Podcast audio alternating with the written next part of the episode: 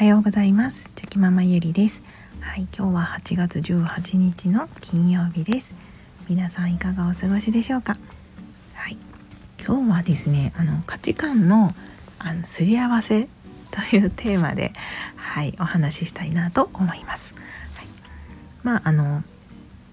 先日から先日というかここ最近あのお盆休みでの思い出のお話っていうのをさせていただいてたんですけどあの今日はそのお盆休みの中でうん義理のお母さんとの会話だったりとかあとはやり取りをしている中で、うんまあ、やっぱりその価値観をまずは相手の価値観を知ってで、まあ、そこに合わせていったりとかで自分の価値観を伝えて伝えてみたりとか、まあ、そういったことによるすり合わせがとてもこう大切であのコミュニケーションをこううまくやっていくためにもそういったあの価値観を知るということは大切だなと 改めて思ったというお話をしたいなと思います。はい、カミカミで申し訳ありません。はい、ゆるゆるお付き合いいただけると嬉しいです。あのまあその先日お盆休みがあってですね。はい。でえっ、ー、と義理のあのお母さんとかあのお姉さん夫のお姉さんとか義理のお父さんとか、はい、あのみんなで、はい、集まってあのワイワイ楽しい時間を過ごせたんですけれどもね。まああのその時にあのまあもう私もそのこの前も言ってたんですけれども夫と結婚してもうちょっとで丸12年になりますので、はい、その義理のお父さんやお母さんとも何度も何度もあのお会いしたりとかあとはそのお家にとおばあちゃんおばあちゃんですね、えーと、息子たちからするとおばあちゃんになるんですけどそのおばあちゃんのお家に集まってみんなで寝泊まりしたりとか、はい、そういった時間を過ごしてきていますのである程度はいあのみんなのなんとなくのその価値観とか、まあ、性格とかっていうのは私自身も、はい、分かってきております。はい、であのこの前もその義理のお母さんとお話ししていた時にですねまああのその結構泊まり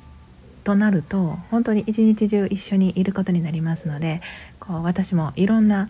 お手伝いをあのしますよね。はい、あまああの嫁として。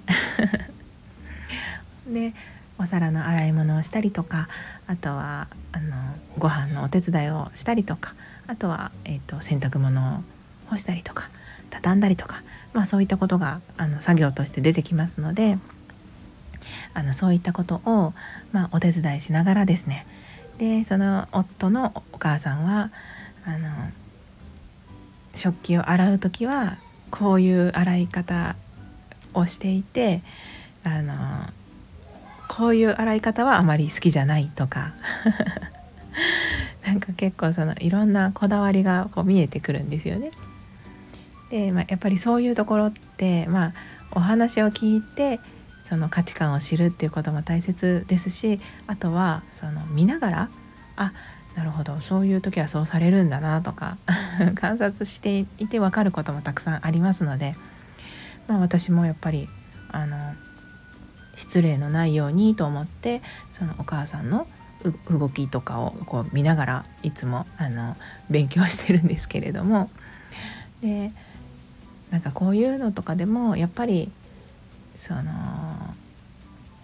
価値観ですよね。やっぱ人それぞれ例えば食器洗いとかに関しても何、うん、というかその洗い方でこう洗ってほしいとか私は絶対こうやって洗うんだとかあとはお皿もこうやって乾かすとかその食、えーと、乾燥機ですね。食器の乾燥機に入れる時もなんかこういう風にやった方があの絶対いいよねみたいななんかみんなそれぞれこだわりがあったりしますのであのそういった部分もやっぱりあの台所での作業ってやっぱりみんながそれぞれいろんなこだわりがあると思うんですよね台所に立つ人って。なのでやっぱりあのそこにそこで違うやり方をしてしまうとなんか些細なことなんですけどそれがこう小さなストレスになってしまったりとか、まあ、そういったことにもつながってきますしあとは洗濯物とかでもですね、まあ、今回もあの洗濯物を干して一緒に干したりとか畳んだりしながらあの義理のお母さんにもあの畳む時にこうあのタオルはこういう畳み方でよかったですか？とかまたその再確認しながらあの畳んでたんですけどそれに関してもやっぱりその洗濯物もこだわりがある方っていうのは畳み方一つとってもすごくそのここはこう折ってこう折ってこういうふうにしまうんだよっていうのがこうあると思うのでなのでやっぱりそういった時にそういうこだわりがあるかないかっていうのは観察していたりとかもしくはその会話をとってコミュニケーションを取らないと分からなかったりすることでもありますので。なんかそういうことを知るっていうのはとても大切だし、あのやっぱりその分からない時は確認するっていうのはあのとっても大切だなって なんかそんなお手伝いをしながらですね今回も改めて、はい、思っておりました。なんかその生活していく上でのそれぞれの価値観っていうのはやっぱり生活しているものなので何て言うか毎日起こってくることですよね。洗濯にしても、うん、食器洗いにしても、まあ、他のことでもそうなんですけど。でやっぱりその夫はさすがにもう10丸11年もうすぐ12年経ちますので、まあ、ある程度のことはも もちろん分かってきていますしそれまでにねなんかやっぱり価値観のすり合わせっていうのはしてきていますのでなんか今その日常生活でのそういったストレスっていうのは全然ないんですけれどもやっぱりその義理のお母さんとかお父さんとかあのそういう方たちとあの長時間過ごす時っていうのはあのそういったところをやっぱりちょっといつもよりは意識してあの気をつけないといけないなっていうのをはいあの思いながら 過ごしておりました。いや本当にあの結構ねやっぱりいろいろ皆さんこだわりがあるんですよね。で私自身はですねなんかその洗濯物は絶対こう干さないといけないとかなんかこう畳まなきゃいけないみたいなこだわりがあんまりなくてですね なんか乾いたらいいやとかあのまたすぐ着るしなとかなんかそんな感じで、はいまあ、そこまで何て言うかこだわりはないんですよね洗濯物に関しては。であと食器洗いとかでもなんかそこまで何て言うか絶対こうしなきゃみたいなものはないのでなんかまあそういうそうだそういう人がやっぱりこだわりのある人に合わせるのが一番こういいのかなって思ったりとか、うん、なんかそんなことも思ったりしてました。はいまあ、今その義理のお母さんとのお話をしてるんですけど本当にその、まあ、よくね嫁姑問題とかねありますよねあのいろんなところで。うんいろんな問題があるなって思うんですけど私はですね本当にあの多分とても運が良かったのかあの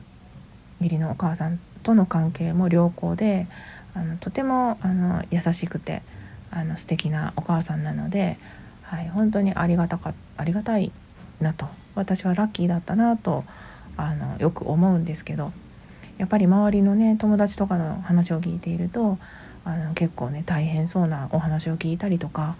うんなんかすごくね複雑な状況を聞いたりとかするとあやっぱりそういうこともあるよなって思いながら、はい、思うこともありますので、まあ、私は本当にあのラッキーだったなと思います。はいとまあなんかそんな感じでいろんなところに 話があの飛んじゃったんですけどあのやっぱりあの